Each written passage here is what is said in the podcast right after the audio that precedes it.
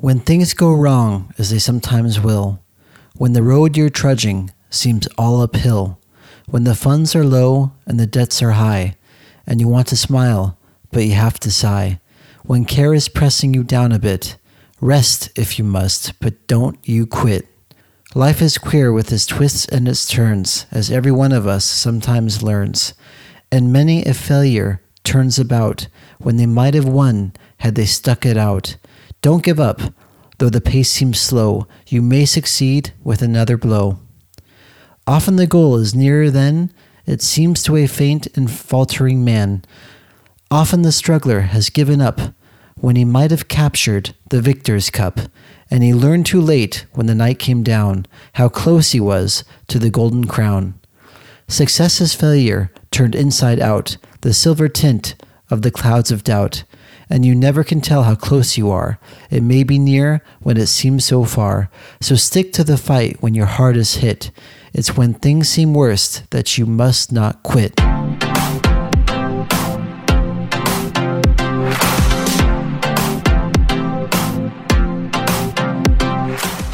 Hello, alle Changemakers draußen, willkommen zu Changes Rad Podcast, wo wir jeden zweiten Freitag Impulse und Ideen zum Change Management geben.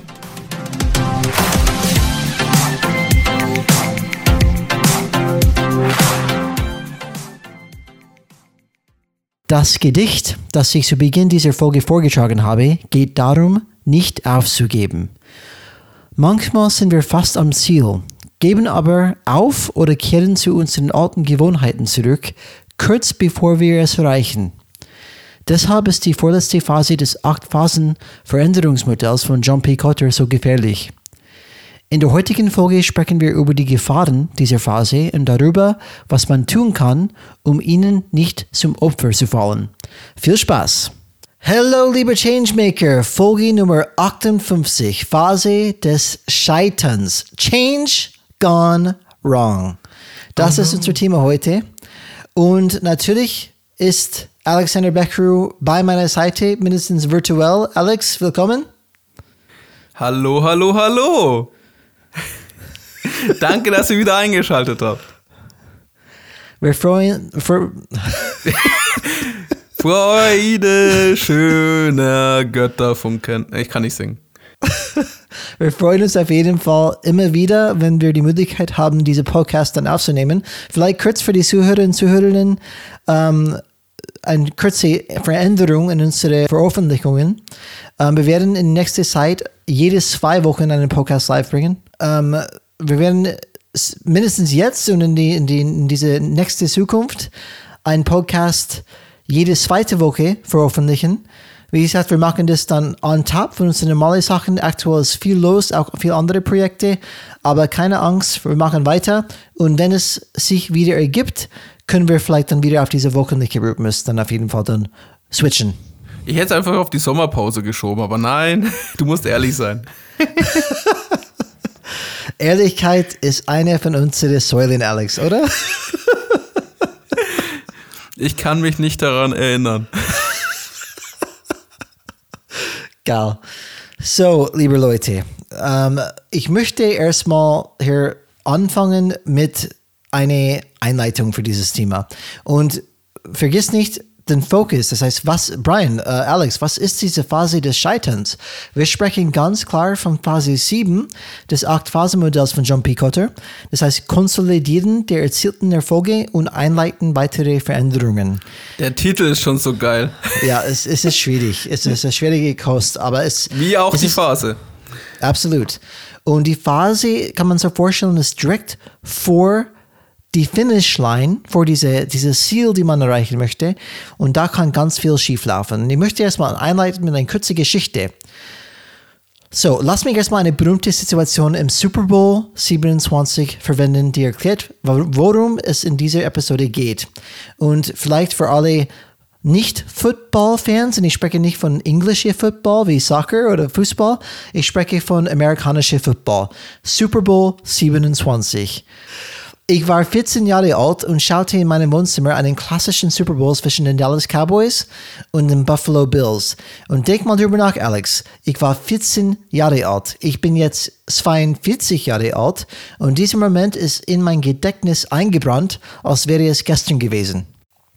Ich kann mich sogar an den Namen der Person erinnern, die den Fehler gemacht hat, den ich gleich beschreiben werde.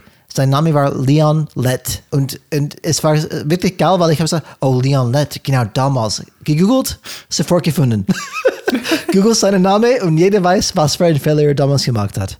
Leon Lett hat einen Fumble des anderen Teams gefangen und Was war auf ein dem Fumble? Weg in die Endzone. Einmal mit, einmal mit, Alex. Ich erkläre das ganz schön langsam. So, a Fumble bedeutet in Effekt, dass die, die Team, die auf die Offensive war, die Buffalo Bills, den Ball ist runtergefallen am Boden. Das heißt, der Quarterback oder der Running Back, ich weiß nicht mehr, wer das war, hat den Ball fallen lassen. Und wenn sowas passiert, das heißt ein Fumble. Und es bedeutet, wenn die andere Team, die Cowboys, wenn die diese Ball aufheben, dann haben die diese Ball. Und das ist passiert. Jemand auf die, auf die Bills-Seite, die Buffalo Bills, hat den Ball fallen lassen. Leon Lett hat es aufgehoben und hat sich auf den Weg gemacht zu den Endzone. Endzone ist ja, wo man Punkte macht, auf einer Seite des Felds. Touchdown. Genau, Touchdown. Es war auch ewig lang, wie er gelaufen ist. Ich weiß nicht, wie viele Yards oder Meters, aber ganz viel. Und kurz bevor er die Endzone erreichte, und ich meine kurz, sehr kurz, ein Meter vor der Endzone, wurde ihm der Ball aus der Hand geschlagen und der Touchdown wurde gestoppt. Warum wurde ihm der Ball aus der Hand geschlagen? Weil Leon Lett zu früh mit dem Feiern begonnen hat und den Ball zur Seite rausgehalten hat, um zu zeigen, dass er kurz davor war, einen Touchdown zu machen. Und was passiert natürlich? Eine Buffalo Bills Spieler kommt von hinten, hat er gar nicht gesehen, klatscht den Ball aus seinem Hand und da hat er ganz schön doof ausgeschaut, vor allem in einem Super Bowl. Endzone, Touchdown, komplett verpeilt. Und ich, für diejenigen, die es interessiert, werde ich ein YouTube-Video von diesem Moment posten. Weil das ist natürlich ganz leicht zu finden in YouTube. So ein großer Fehler. Der wird danach keine. Freude gehabt haben. Gut, er hat drei Super Bowls gewonnen, inklusive diese. Aber naja, das kann man für immer erinnern. Hey, mach das nicht kurz vor die Endzone, kurz vor das Victory und auf einmal machst du irgendwas Blödes. Und darum geht es in diese, in, diese, in diese Episode, das zu beschreiben. Weil das ist die wahre Gefahr der Phase 7 des 8-Phasen-Modells von John P. Cotter. John P. Hat in seinem Buch Leading Change auch ein Beispiel dafür gegeben, was in dieser Phase schiefgehen kann. Er gab ein Beispiel für eine interne Firmenveranstaltung, bei der sie feierten, wie weit sie in Bezug auf die Veränderung, die sie in den letzten drei Jahren vorangetrieben haben, gekommen sind. Obwohl die Absicht gut war, war der Effekt, dass sie es geschafft haben und sich entspannen können. Hat er natürlich nicht gesagt, aber jeder hat so angenommen oder wahrgenommen. Und das Ergebnis war, dass der Fortschritt ins Stocken geriet und viel von der Arbeit der letzten drei Jahre verloren ging. John P. Cotter erwähnte in seinem Buch, das heißt Leading Change, dass er sich nach der Beobachtung Dutzender großer Veränderungsbemühungen im letzten Jahrzehnt der folgenden Kardinalregel sicher ist. Und es heißt so, Zitat, wann immer du nachlässt, bevor die Arbeit getan ist, kann entscheidendes Momentum verloren gehen und Rückschritte können folgen. John P. Cotter hat auch was anderes gesagt. While celebrating a win is fine, declaring the war won can be catastrophic. Da habe ich sofort bei diesem Zitat an Bush denken müssen im Irakkrieg, wo er Accomplish a Mission ganz klar auf den äh, Flugzeugträger gefeiert hat und der Krieg ging dann glaube ich noch wie lange weiter? Ein Jahr? Schon lang.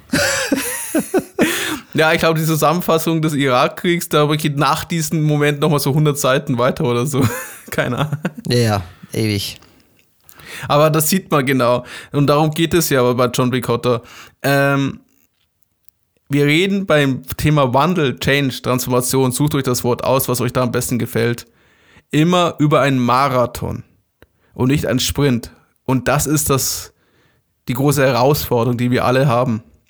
Weil wir wollen nach den ersten Erfolgen sagen, ja, wir haben es geschafft. Wir, wir sind erfolgreich. Wir wollen es feiern, wir wollen genießen, wir wollen uns unsere Erfolgen aussuchen. Aber sobald man damit anfängt, geht halt der ganze Schwung, das Momentum verloren.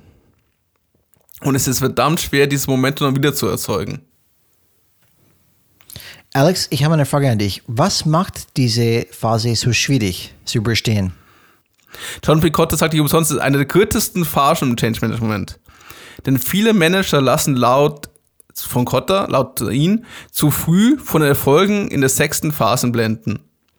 Das heißt, wenn nach Monaten oder gar Jahren harter Veränderungsarbeit die ersten Verbesserungen nachhaltig in der Organisation wirksam werden, glauben zu viele Führungskräfte, dass sich die Veränderung nun bereits erfolgreich etabliert hat. Und dieser Druckschluss ist halt schuld, warum man die Probleme hat, warum auch so viele Veränderungen und Change-Projekte scheitern. Weil man sich von den Quick-Wins ablenken lässt. Man, äh, man denkt, man hat Erfolge. Wir haben sehr hart dafür gearbeitet. Ich habe echt viel investieren müssen mit meinem gesamten Team und die gesamten Leute, damit die Dringlichkeit entsteht, damit wir den Weg gehen, damit wir eine Vision haben, dass wir dahin gehen, dass wir die ersten Erfolge haben, dass ich mit den ganzen Widerstand, Konflikte und all die Sachen zu tun hatte. Und dann darf ich nicht feiern? Dann darf ich sagen, okay, ich habe es geschafft, anscheinend funktioniert das jetzt.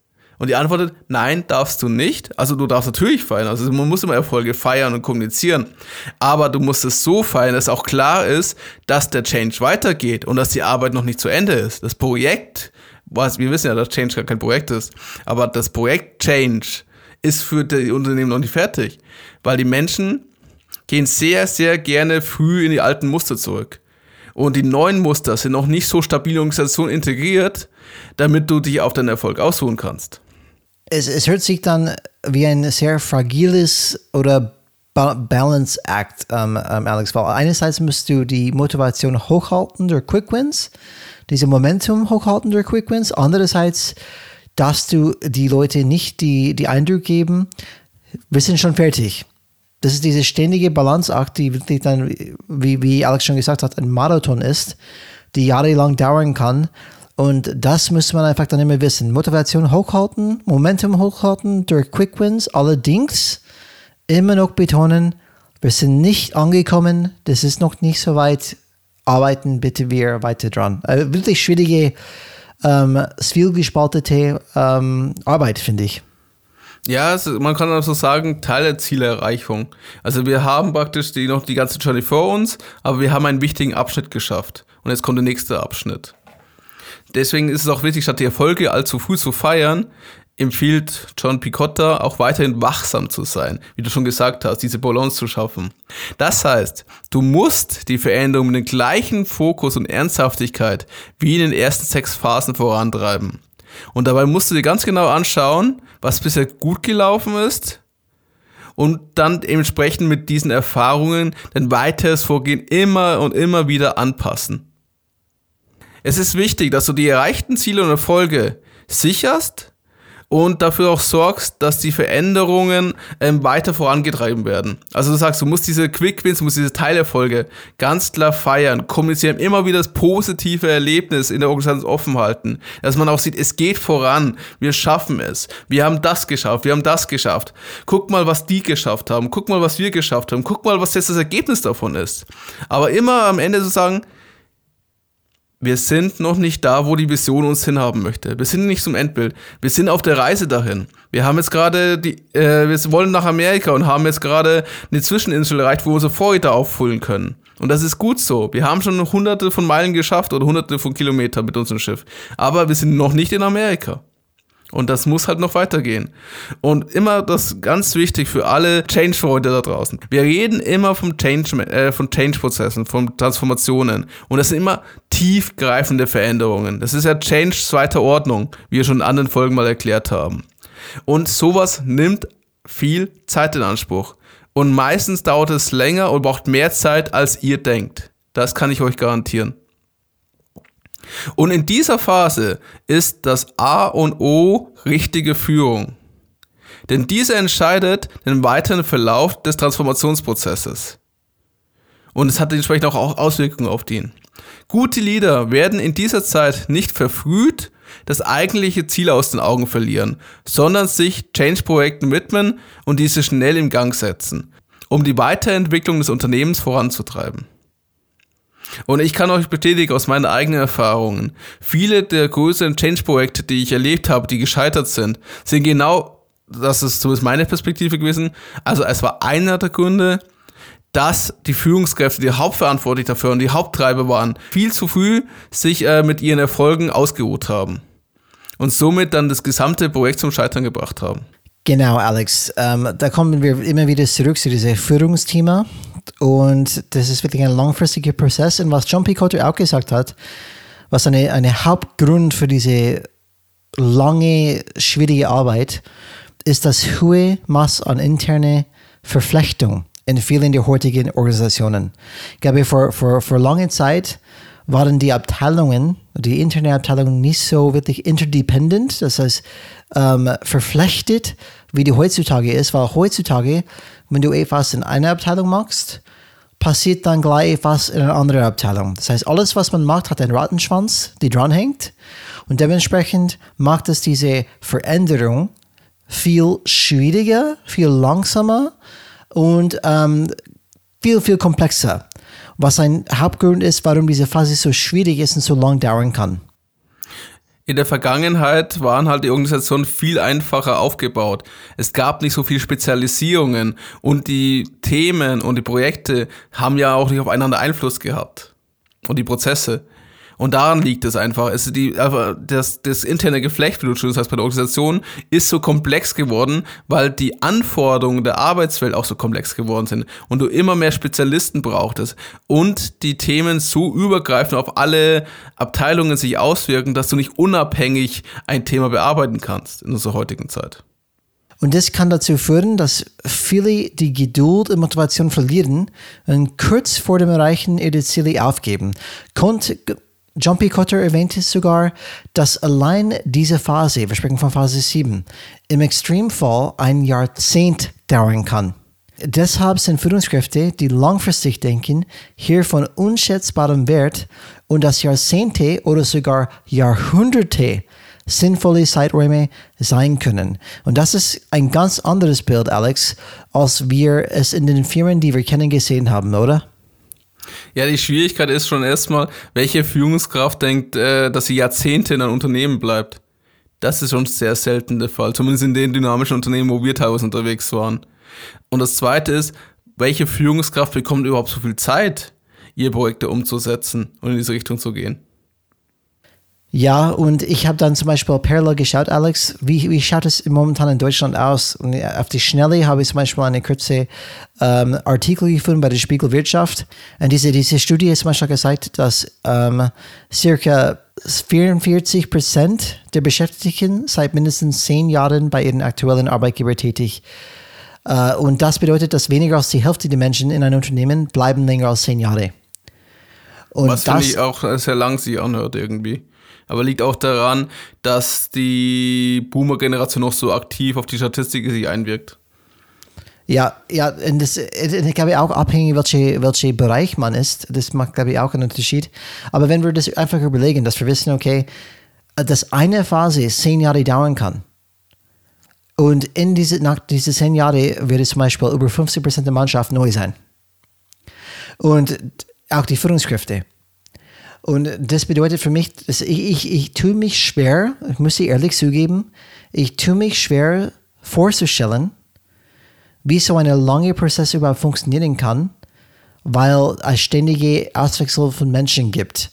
Und ich, ich sage es nur laut, was meine Bedenken hier sind. Ich glaube, in Theorie, ja, macht für mich, klingelt es ein, macht Sinn, leuchtet es ein, aber in der Realität kenne ich persönlich keine Firma, ähm, die sowas vielleicht schafft. Vielleicht Otto wäre vielleicht dann eine, eine Ausnahme, weil du hast dann die Familie Otto, die dahinter steht und die ewig lang da ist. Die sind vielleicht diese, diese, diese, diese geben diese Erbe weiter an die nächste Generation. Das wollen wir hin oder so, dort, dort, dort wollen wir hin. Aber es ist für mich dann eher die Ausnahme. Ja, Douglas hat sich entwickelt sich auch gerade in diese Richtung. Und die haben kein Familienunternehmen hinter sich. Die haben einfach die äh, wirtschaftlichen Zwänge gesehen und müssen sich jetzt mehr in das Thema Digitalisierung weiterentwickeln, um einfach unabhängiger von ihren Filialen Geschäft zu werden. Deswegen haben sie das. Und das, diese Reise haben sie schon vor Corona angefangen. Mhm. Und äh, liegt daran, ich höre ich hör gerade ein paar äh, Podcast-Folgen von denen. Aber das muss geben, Alex. Das heißt, wenn man so einen Change-Prozess anfängt, muss man schon, glaube ich, in 20 Jahre Abschnitte denken mindestens, und sagen, da wollen wir hin und wir bleiben auf diesem Weg, bis es Status quo ist. Und das, dafür dient ja die Vision. Und diese Vision muss von oben, also weiß ja, muss von oben abgesegnet sein. Und das muss praktisch dieser Leitstern für alle Abteilungen, für alle Prozesse sein und bleiben und aufrechterhalten werden.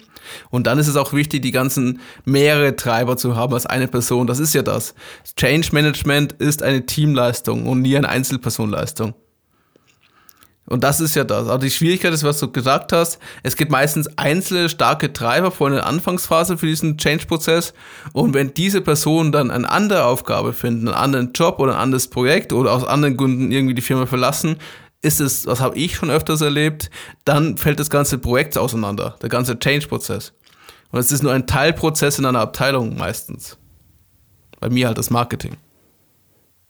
Ja, und es gibt ein paar Firmen, die auch so in lange Abschnitte geben. Ich habe zum Beispiel ein bisschen gegoogelt. Ich kann mich erinnern, damals in meiner Studienzeit, es war eine Firma, eine japanische Firma, die, glaube ich, 200 Jahre geplant hat.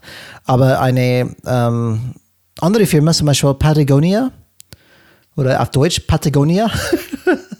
.com, ähm, da werde ich ein, äh, etwas verlinken. Da haben die einen 100-Jahr-Plan zum Beispiel entwickelt. Und das bedeutet einfach, dass die einfach dann immer denken, in 100 Jahren von jetzt, welche Entscheidungen sollen wir heute treffen? Das ist unser, Ziel in 100 Jahren. Und zum Beispiel, das hat zum Beispiel dann ähm, bedeutet, dass die nicht mehr so wachsen möchten. Das heißt nicht unendliche Wachstum, aber dass die absichtlich ein bisschen zurück einen Schritt zurücknehmen und dann auf andere Sachen auch fokussieren. Und das ist einfach spannend zu sehen, dass es tatsächlich Firmen gibt draußen, die in 100 Jahre Schritten oder, oder ähm, Abschnitten denken, weil das ist, glaube ich, sehr selten, dass man sowas macht.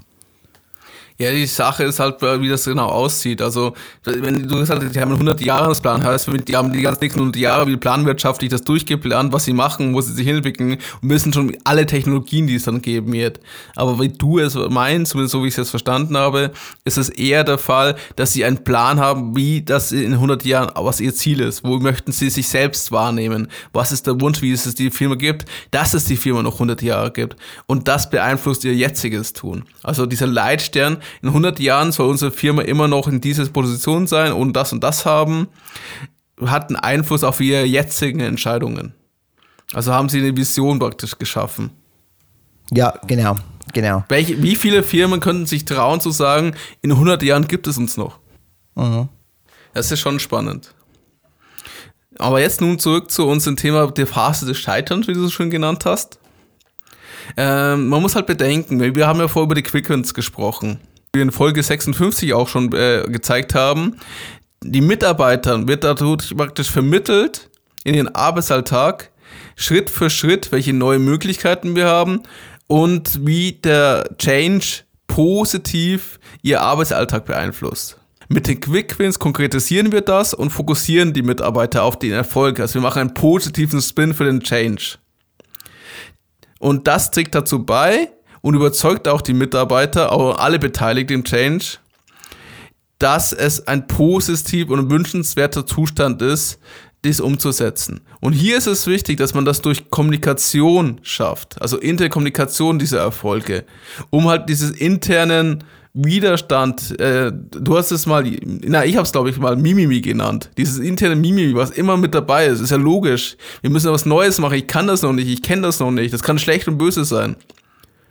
Und es ist wichtig, dass du dementsprechend eine Gegengeschichte hast. Das haben wir ja in der Folge auch ausführlich besprochen. Der Mitarbeiter muss praktisch bestätigt werden, dass es vom Vorteil ist, diesen Prozess zu machen. Er muss diesen Mehrwert erkennen. Und das Problem ist jetzt, was wir dann haben, wenn wir halt zu früh unsere Erfolge feiern und dann sagen, der Change ist vorbei, dann werden es natürlich diese, nennen wir sie mal Zweifler, in einer anderen Folge haben wir es auch mal die No-Nos genannt, was ich viel bessere Bezeichnung finde nutzen in dieser Phase die Möglichkeit, um entweder die alten Verhaltensweisen erneut durchzusetzen oder mit aktiver Kommunikation andere Mitarbeiter zu überzeugen, warum es sinnvoll ist, Widerstände, Widerstand gegenüber dem Wandel aufzubauen und auch äh, praktisch ähm, dagegen zu kämpfen. Und was wir sehr oft schon erlebt haben, das können wir auch aus persönlicher Erfahrung sprechen. Wir haben ja schon öfters das Thema mit Ernährung bei uns im Podcast gehabt, was uns aber persönlich so betrifft.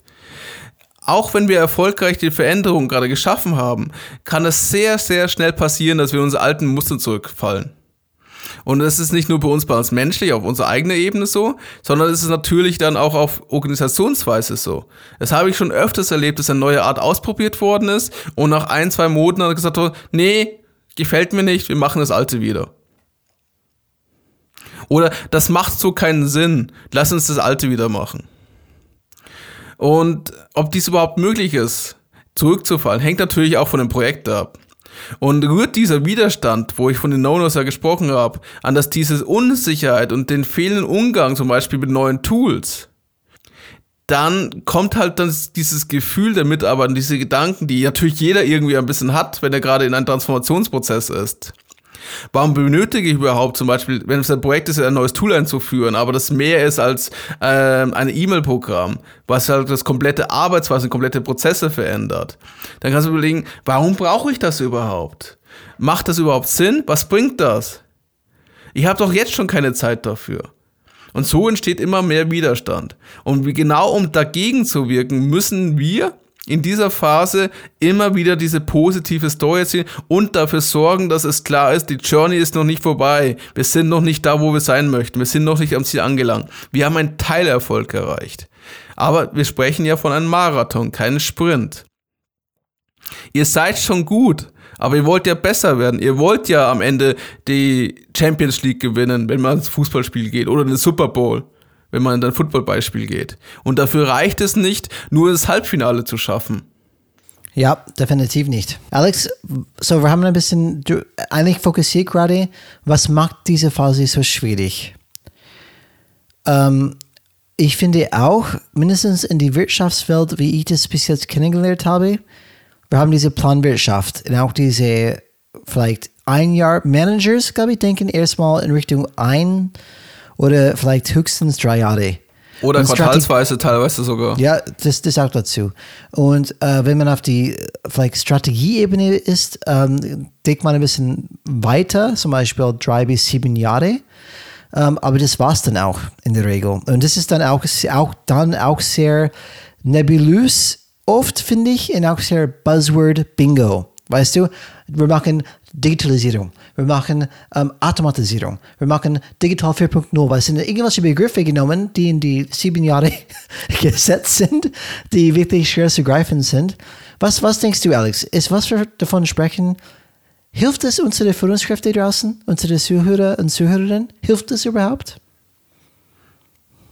Was wir jetzt gerade hier sprechen, oder?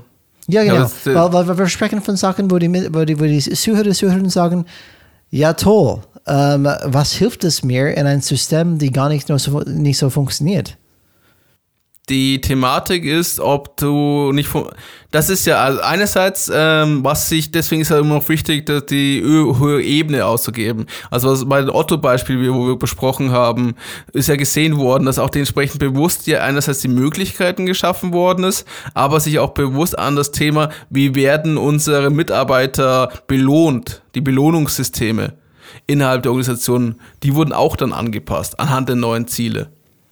Es gab so was sagst du gerade? Sagst du, dass die Mitarbeiter, dass die Zuhörer, Zuhörerinnen draußen sollen alle zu Otto gehen? Wäre sicher keine schlechte Firma. Muss man sich anschauen, ob das für einen Sinn macht.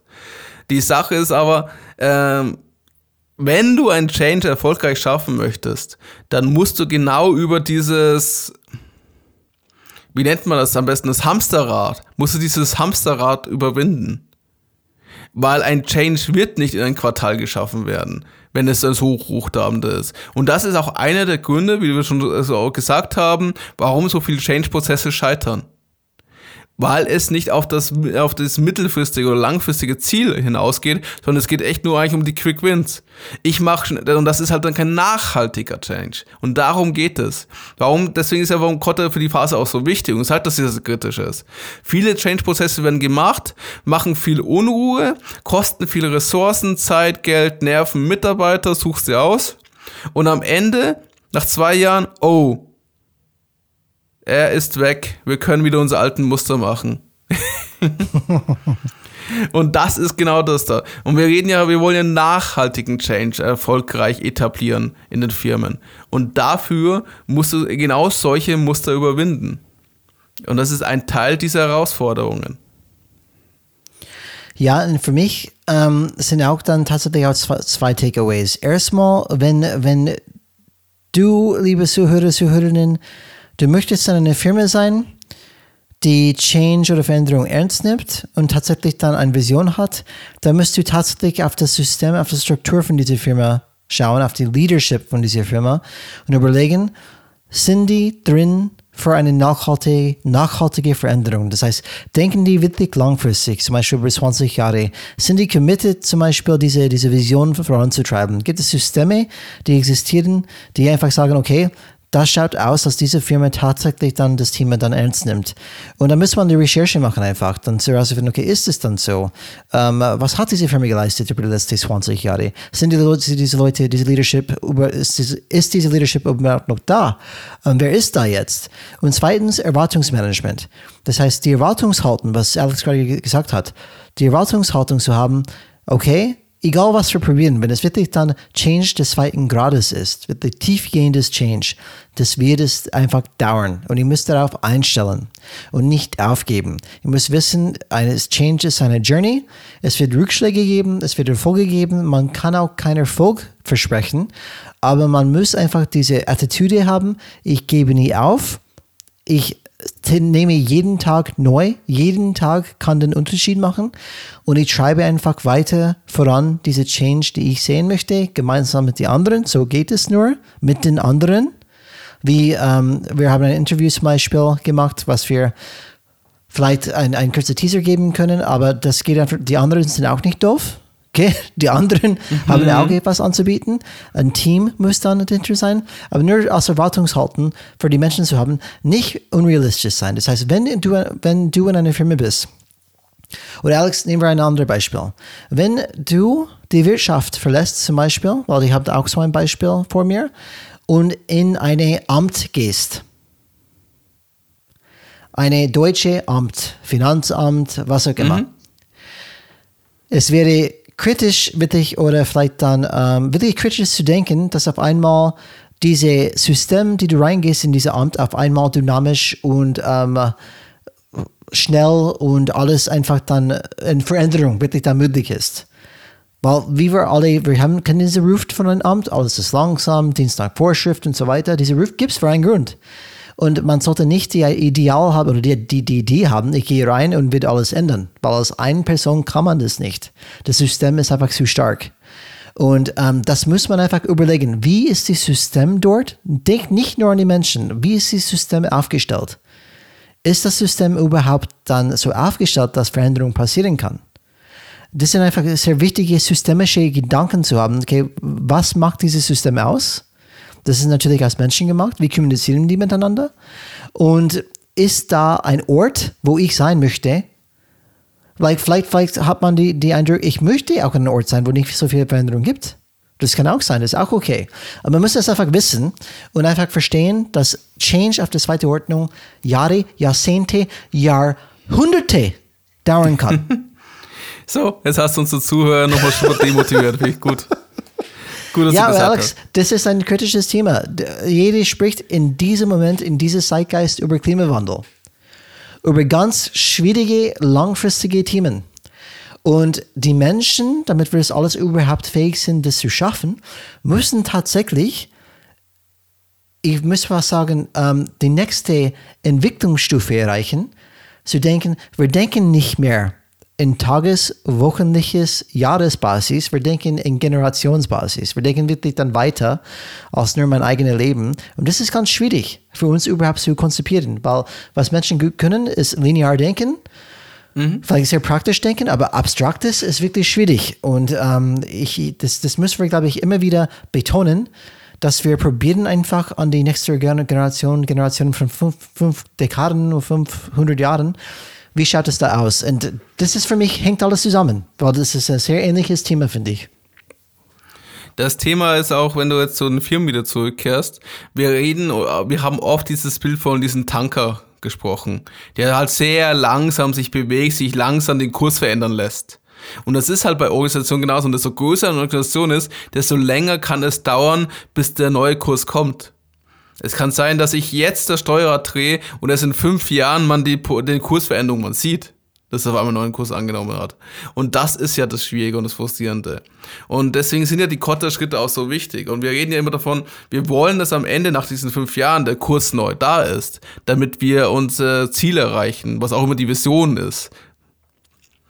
Und das ist die Herausforderung, mit der man in einem Change-Prozess umgehen muss. Wenn ihr für euch eine Sache aus dieser Folge rausziehen solltet, dann ist es die, es geht darum, einerseits immer wieder Erfolge kommunizieren und, und auch äh, entsprechend das zu feiern, um halt einfach ein positives Spin reinzubekommen. Aber auf der anderen Seite immer wieder die Dringlichkeit aufrechtzuerhalten, zu sagen, wir sind noch nicht am Ziel. Wir haben den Wandel noch nicht geschafft. Wir sind in einem Teilabschnitt. Und vergesst auch nicht, liebe Zuhörerinnen und Zuhörer, wenn ihr Fragen habt, Anregungen, oder auch Kritik, dann schreibt uns einfach eine E-Mail an. Kontakt at changesrad.de. Ein Traum. Gleich beim ersten Mal. Oder ihr findet uns auf LinkedIn. Da könnt ihr uns jederzeit gerne eure Fragen schreiben. Und helft uns auch, unseren Podcast immer bekannter zu machen. Erzählt es euren Freunden, teilt die Folge. Und wenn ihr ganz, ganz liebe und tolle Zuhörerinnen und Zuhörer seid, und ich weiß, das seid ihr, dann geht ihr auf Apple Podcast oder auf eure Podcast-Plattform des Vertrauens, wo man bewerten kann und gibt uns dann fünf Sterne und schreibt ein paar nette Worte. Wir würden uns sehr darüber freuen. Das wäre ein nachhaltiger Change für uns. Genau, und was ich dann auch ähm, auf jeden Fall mitgeben möchte, weil das war ein einleuchtendes Moment für mich. Ähm, damals, wenn ich eine Strategie ähm, Vorbildung gemacht habe. Und es geht einfach darum, dass die Menschen oft denken, dass unser heutiges Handeln hat diese direkte, starke Effekt auf das heutige Ergebnis. Aber es ist tatsächlich nicht so, besonders wenn man an Strategie denkt. Was wir heute erleben, ist die Resultat, das Ergebnis von Entscheidungen, die vor 50 Jahren oder 40, 50 Jahre passiert sind. Alex und ich haben diskutiert, vor diese Folge angefangen hat. Damals Helmut Kohl, 1981, die Entscheidung getroffen. Nein, tatsächlich kein Glasfaserkabel, kein Glasfasernetz ausbauen und ähm, stattdessen dann, ich, eher diese, diese Fernsehtechnik ähm, zum Beispiel finanzieren. Mhm, und was passiert, genau, was passiert jetzt? Ich sitze in 2021 in meinem Büro jetzt und ich habe eine 6000er Leitung für die Telekom. Es gibt nichts Schnelleres. Das ist langsam wie Sau. Wir haben, ich habe, ich habe, keine Ahnung, drei Smartphones, zwei Computer ständig laufen, Smart TV meine Frau hat einen Laptop. Das heißt, wir können glücklich sein, wenn alles überhaupt gleichzeitig funktioniert. Und ich kann sagen, danke Helmut Kohl für diese Entscheidung vor 40 Jahren, weil das hat direkte Einfluss auf, auf ihm, hat es keinen Einfluss gehabt. Auf mich schon. Und das ist, was wir sprechen. Das heißt, das ist, was wir nie aus dem Auge verlieren dürfen. Die Entscheidungen, die wir heute treffen, diese, diese maßgeblichen Entscheidungen, das entscheidet den Erfolg in 10, in 20, in 30, in 40 Jahre. Das darf man einfach nicht vergessen. Und das ist eine andere Art und Weise zu denken. Genauso, wenn ich, wie ich mich heute in 2021 zum Beispiel lebe, wie fit ich esse und so weiter, das hat auch einen Effekt in 10 Jahren, wie es mir geht. Kann ich noch gehen? Kann ich noch Fitness machen? Kann ich noch Radfahren? Keine Ahnung. Das darf man einfach nicht aus den Augen verlassen. Das ist, glaube ich, kein natürliches menschliches Verhalten, weil wir, glaube ich, schauen erstmal immer kurzfristig, meiner Meinung nach. Aber das ist etwas, was ich gemeint habe, das müssen wir entwickeln. Diese langfristige, langfristige Gedanke und auch fähig sein, diese Zukunft in die Gegenwart zu holen. Sagen, ah ja, darf ich nicht vergessen, das ist meine Vision für eine langfristige, das ist wichtig, setze ich jetzt durch. Wir dürfen auch nicht vergessen, wir sprechen ja über einen Change. Und das heißt, du hast immer die Gefahr des Nicht-Kompetenzerlebnis. Weil auf einmal neue Prozesse da sind. Ja, ein geiles Wort, gell? das müsste ich erstmal überlegen. Sag es nochmal, Alex. Was ist das für ein Wort? Nicht-Kompetenzerlebnis. Aha. Ich erlebe Situationen, wo meine Kompetenzen, die ich mir die Jahrzehnte lang aufgebaut habe, jahrelang aufgebaut habe, auf einmal ungenügend sind. Nicht ausreichend. Und ich scheitere, weil ich damit nicht umgehen kann. Oder es Oh, auch nicht ich verstehe. kenne das, ich kenne das. Ganz klares Beispiel, Alex. Tut mir leid, ich müsste dich wieder unterbrechen, weil das nervt mich jetzt gerade. Ähm, die, ich, ich schaue gerade, und das ist keine Werbung, die bezahlen uns leider nicht, aber die Ernährungsdocs, ich glaube, es ist bei M NPR, ähm, wenn ich mich nicht täusche. NDR, ja. N genau, NDR. Öffentlich-rechtlicher Sender. Genau. Und darum geht es oft einfach in diese ganze andere Art und Weise zu essen, zu leben, zu kochen. Einfach zu kochen. Und Alex hat gerade eine, eine interessante Meme gemacht für mich. Das, danke, Alex, danke. Und ähm, im Endeffekt, diese, diese ganz frisches Essen und irgendwie einkaufen und so viele unterschiedliche ähm, äh, wie sagt Zutaten. man das? Zutaten, genau, die ich gar nicht kenne. Ich würde gar nicht wissen, wo ich die finde im Supermarkt. Und das, wenn ich das umstellen möchte, ist es nicht nur, dass ich das Essen essen müsste. Ich müsste alles anders machen. Das erstmal eine Liste machen. Okay, wo ist denn denn Zeug? Dann das erste Mal, wenn ich das koche, dauert es wahrscheinlich zwei Stunden. Sag, ah, das ist ein Witz, das kann ich nicht. Und das ist was, dann, dann, was erlebe ich denn, Alex? Meine Nicht-Kompetenz erlebe ich. Und das macht Change Auto schwierig, aber wenn ich das durchhalte, diese erste Phase, irgendwann, nach diesen acht Phasen, wird es Status Quo für mich und dann würde ich denken, das ist die normalste Sache der Welt. Jetzt geht es ganz einfach. Aber erstmal muss ich bereit sein, diese Nichtkompetenz, diese Frustration, dieses Erlebnis bereit sein, geduldig sein, sagen, das gehe ich trotzdem durch, ich gebe trotzdem nicht auf. Und das ist, was dir immer, was man sich selber bewusst sein. Nee, das, ja, irgendwie meine Deutschfähigkeiten fallen gerade weg. Warte, wie, wie sprichst du, Alex? Meine Deutschfähigkeiten, die geben einfach. Die Allein geben meine Deutschfähigkeit, auch allein dieser Satz, meine Deutschfähigkeit. Ja, ich gute Deutsch, du gut Deutsch, gut. Ich Deutsch gut sprechen können. ich Oh, kann Mann. sprechen. Ich kann sprechen.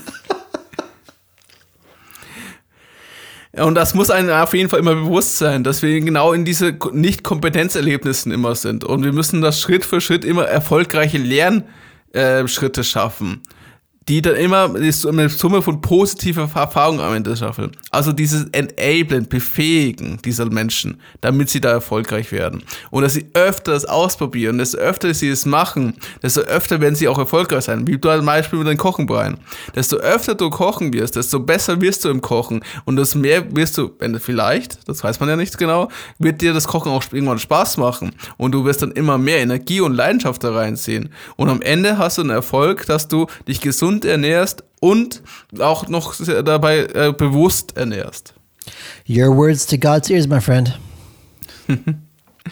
Und das ist eben das, warum diese Phase von Kotter so entscheidend und kritisch ist. Weil natürlich, desto mehr länger der Change-Prozess geht, desto mehr hast du diese Nicht-Kompetenzerlebnisse. Immer mehr Leute betroffen. Und es ist leichter, in die alten Muster zurückzukehren und zu sagen, das ist doch alles Blödsinn, was wir machen. Hat sich doch nie bewiesen, das brauchen wir gar nicht. Als was Neues zu erlernen. Jeder von uns weiß, wie schwer es ist, neue Sachen, neue Skills, neue Fähigkeiten zu trainieren. Und wenn es nur eine Sprache ist. Ich fange lieber an, in meiner Muttersprache zu sprechen, als meine ganzen Calls in Englisch zu halten. Weil ich mich da einfach wohler fühle. Ja, und ich glaube, Alex, das ist auch schwierig, weil wir haben den Option. Das haben wir besprochen zum Beispiel. Ähm, Wir denken, dass wir sie haben. wir denken, dass wir es haben, haben, zum Beispiel diese Optionen. Zum Beispiel, dass man vielleicht irgendwann sagt, ich kann das einfach nicht. Ich kann das einfach nicht. Tut mir leid, das ist nicht möglich. Und dann, dann fängt, fängt diese, diese ähm, kognitive Dissonanz an. Hey, ich möchte, ich möchte so leben, so agieren, tue ich allerdings nicht. Und dann dementsprechend fange ich mit Relationierung an. Ich habe zum Beispiel eine Sendung gesehen, ging es darum, was ist die Traumfigur? Und dann hast du ein paar Leute da gesessen, die sind vielleicht dann 70, die sind, ähm, ich würde sagen, nicht extrem übergewichtig, aber leicht übergewichtig. Und irgendwann sagen die, weißt du was, ich akzeptiere mich, wie ich bin, ich bin glücklich, wie ich bin. Was natürlich in Ordnung ist. Was ich nicht weiß, ist, ob die sich so das lang selbst erzählen, bis die selbst glauben, weil einfach diese kognitive Dissonanz zu lange da war. Und sagen die, weißt du was, ich muss einen anderen Weg für mich definieren, ich muss rationalisieren, dass es für mich okay ist, dass ich so bin. Weil die diese Nichtkompetenz ähm, zu stark belastet haben. Weil die waren in dem Moment oder vielleicht nicht fähig zu sagen, ich finde einen Weg für mich, wo ich vielleicht bei gesunder Ernährung, gesunde ähm, vielleicht dann ähm, Gewicht erreiche. Und, und ich spreche, vielleicht es gibt bestimmt Menschen, die einfach zufrieden sind. Passt. Aber was ich sagen möchte, ist, statt selbst anzulügen, wenn man nicht wirklich zufrieden ist und man sagt es einfach, weil einfach man gibt auf, das ist was einfach wir probieren zu vermeiden. Das ist nicht einfach. Das ist bei Ernährung nicht einfach, das ist bei Change allgemein nicht einfach. Und darauf muss man einstellen, dass man sagt, glaub mir, du wirst oft einfach probieren, dich selbst zu überzeugen, dass die alte Muster passt. Mhm. Und das ist die, die große Gefahr. Die alte Muster passt doch oder eigentlich, das war immer so gut, das wird schon klappen. Und eigentlich, nein, das ist nur eine Ausrede damit es dir gut geht. Und das ist, das ist gesund. Du solltest auch gut gehen. Deswegen macht dein Kopf das. Du solltest nicht den ganzen Tag, jeden Tag und jeden Abend leiden. Aber man muss erstellen, deswegen sind wir als Menschen fähig, selbst zu beobachten, die systemische Gedanke, ich beobachte, beobachte mich selbst. Brian, was machst du da? Du sagst jeden Tag, das wirst du machen, aber du handelst nicht. Und, und das müssen wir einfach dann immer im Blick haben. Und das ist wahnsinnig schwierig, oder? Es ist immer bequemer, einfach zu jammern, sich zu beschweren, die Welt ist schlecht, ich kann das nicht machen, weil bla bla bla, such dir an. Also in diese Opferrolle zu gehen, was gefühlt auch sehr viele Menschen sehr gerne machen. Sie übergeben einfach die Verantwortung ihres Schicksals und ihr eigenes Handelns anderen und ja. kann dann die Schuld geben und sagen, guck mal, ich kann nichts dafür. Ich, wär, ich würde gerne jetzt einfach 90 Kilo wiegen statt 130 Kilo. Aber weil die Welt so schlecht ist und ich so viel Fastfood in der Kindheit gegessen habe und früher immer Schokolade gegessen, jetzt habe ich keine Möglichkeit mehr. Die, die Industrie ist, ist schuld, Alex. Die Industrie, die Lobbyisten sind die schuld. Verstecken die überall Zucker. In jedem ja. Essen ist Zucker drin. Und Coca-Cola ist so lecker und macht süchtig. Ich bin überzeugt davon. Ich muss jedes Mal, wenn ich um 6 Uhr morgens aufstehe, Coca-Cola trinken trinken, weil ich nicht anders kann. Hey, ohne das mit Auto fahren. Du hast die Folge auch gesehen. Ich auch. ah, tut mir leid. Notiz für unsere Zuhörerinnen und Zuhörer: Ich trinke nicht um 6 Uhr in der Früh Coca-Cola und nachher Red Bull. Oh Mann. Ich bin nicht so verrückt. Aber ich hatte mal eine Gastrophase, wo ich in der Diskotheken gearbeitet habe und dann ging es teilweise wirklich so. Es war sehr viel Red Bull-Zeit und Alkohol. Aber es ist eine andere Geschichte. Aber darum geht es ja. Wir wollen nicht in diese Opferrolle, wir sollen, wollen aktiv an unser Schicksal, an, de, an die Organisation, an die Prozesse arbeiten. Und die Schwierigkeit ist, weil wir in so einem komplexen Moloch unterwegs sind und das ist in der Organisation schon sehr schwer in Unternehmen und desto größer ein Unternehmen ist, desto mehr natürlichen Widerstand gibt es, weil es gibt auch einen Grund, warum es diese Prozesse gibt. Und all die Mitarbeiter, die Jahrzehnte schon damit arbeiten, sind auch stolz darauf, dass es diese Prozesse gibt. Sie haben das teilweise selber geschaffen und sie wollen nicht sehen, was sie geschaffen haben, dass es einfach wegrationalisiert wird. Deswegen kämpfen sie auch dafür, weil es Teil ihrer Arbeitsleistung war. Ja. Und das ist das. Und darum geht es, dieses Immunsystem, was natürlich ein Unternehmen ist, was ja teilweise auch vor unvernünftigen Veränderungen schützt. Manche Prozesse können ja nur Sinn machen. Das kann nur sein, dass du es gerade nicht verstehst, weil du die Gesamtsituation nicht verstehst, weil du nicht verstehst, wie das Geschäftsmodell funktioniert oder was dahinter dranhängt. Trotzdem zu überwinden um zu zeigen, dass der neue Prozess genauso Sinn macht und der alte Prozess zu würdigen, zu exportieren und sagen, damals hat das im Kontext Sinn gemacht. Der Kontext hat sich geändert, weil die Welt sich ja ständig verändert. Der Kunde kauft einfach, einfach übers Internet ein und will das auch so haben. Er geht nicht mehr in die Filiale. Also müssen wir da auch unseren Prozess jetzt verändern. Oder wir gehen unter. Ihr entscheidet. Ja, und wir sind ein bisschen weg vom Thema gekommen.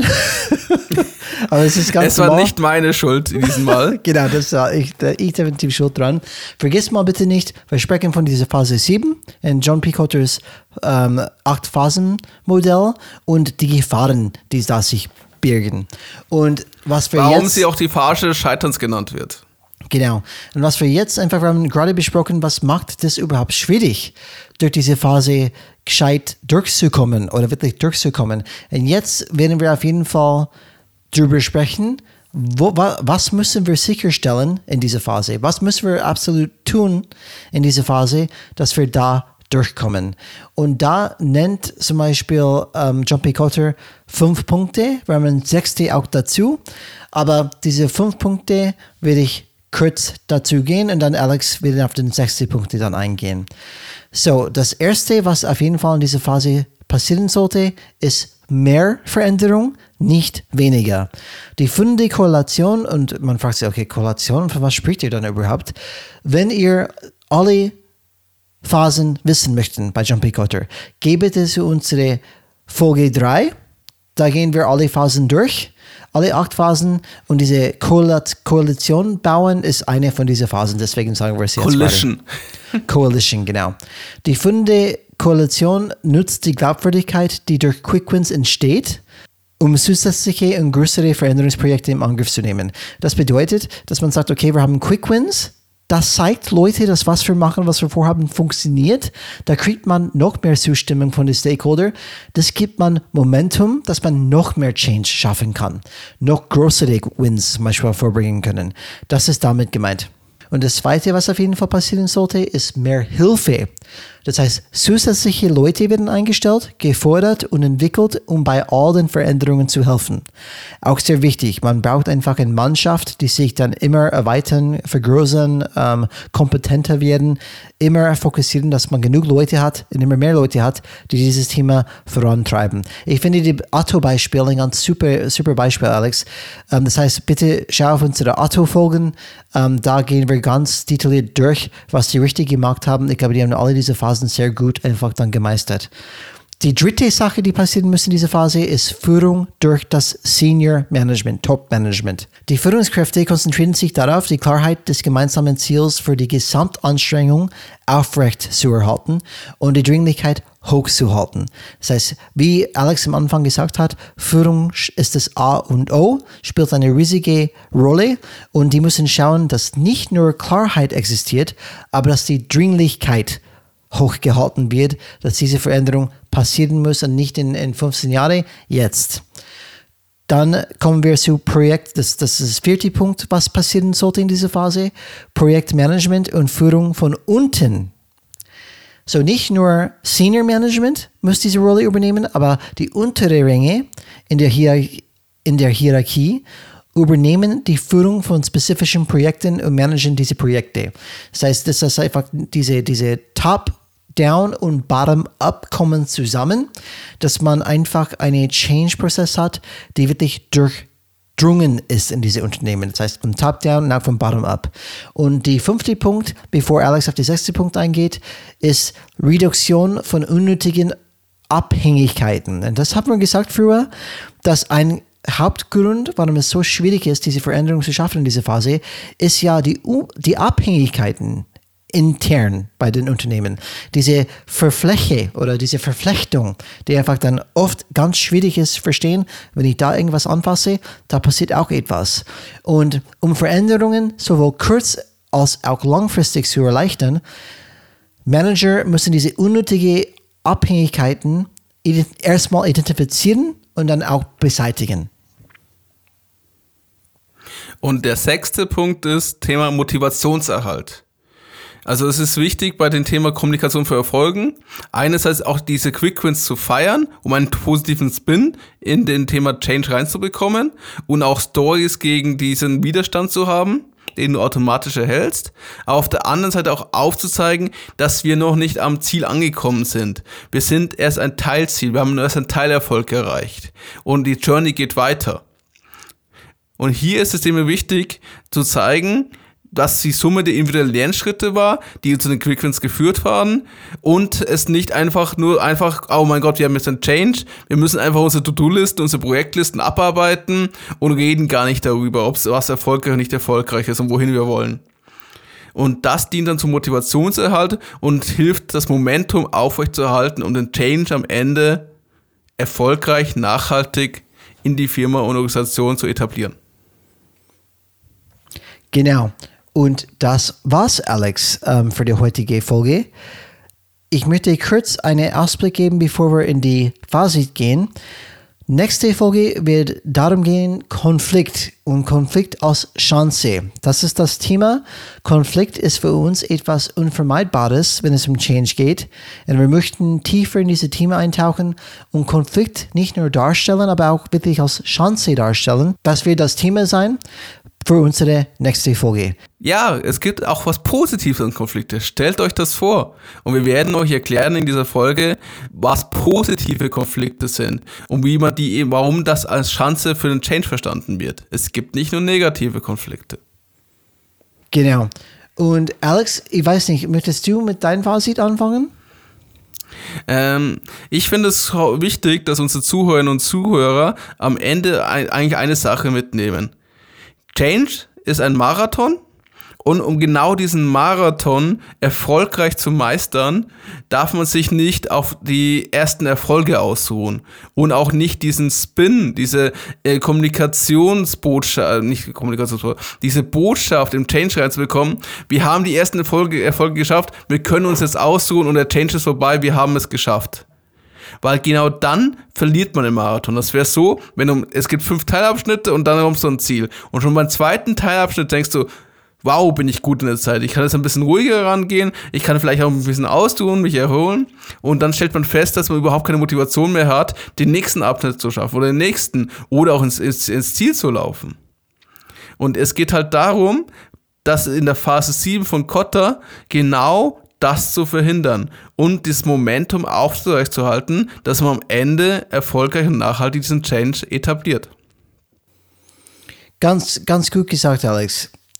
Ich möchte auch nur fokussieren auf was ich wirklich dann, dass die Leute mitnehmen heute. Und das Thema ist, wie du schon gesagt hast, wir sind kurz vor der Ziellinie. Mindestens haben wir das Gefühl, dass wir einfach dort sind. Und da ist trotzdem wichtig, wir machen weiter bis wir sicher sind, dass die Arbeit erledigt ist. Und wie können wir sicher sein? Weil es keine Arbeit mehr ist. Das heißt, es ist Standard geworden, es ist Status quo. So arbeiten wir hier. Und das ist erstmal wichtig zu verstehen und auch darauf einzustellen, das dauert. Das kann Jahre, tatsächlich Jahrzehnte dauern, bis man diese Anstrengung wirklich dann fertig ist. Man muss auf diese lange, harte Arbeit darauf einstellen. Und ich möchte das alle mitnehmen. Was wir heute tun, entscheidet nicht den morgigen Erfolg. Das heißt, bei heute, morgen. Es entscheidet die Erfolg in zehn Jahre. Das ist auch wichtig zu, zu wissen, was wir heute machen, sehen wir in 10, 20, 30 Jahre. Und dementsprechend ist es eine Irrtum zu glauben, dass was wir heute erleben, ist die, zum Beispiel, wenn wir die Politik, was die Politik entschieden hat letztes Jahr, ist ja, warum es uns so gut geht jetzt oder so schlecht geht. Das wäre dann ein Irrtum zu denken. Die sind tatsächlich Entscheidungen, die wesentlich länger in die Vergangenheit sind. Und ich glaube, wir müssen einfach alle, alle lernen, einfach so zu denken wenn ich eine Vision der Zukunft habe, was muss ich heute tun, das dann zu erreichen? Und vergiss nicht, wenn ihr den Football in der Hand haben und kurz vor den Endzone sind, einen Touchdown machen möchten, halte diese Ball so fest wie du kannst, lass niemandes rausnehmen und erstmal eine Pause, ein, erstmal ein Relax machen, eine Entspannung machen, wenn du in die Endzone bist. Wenn der Touchdown erreicht genau. wurde. Genau.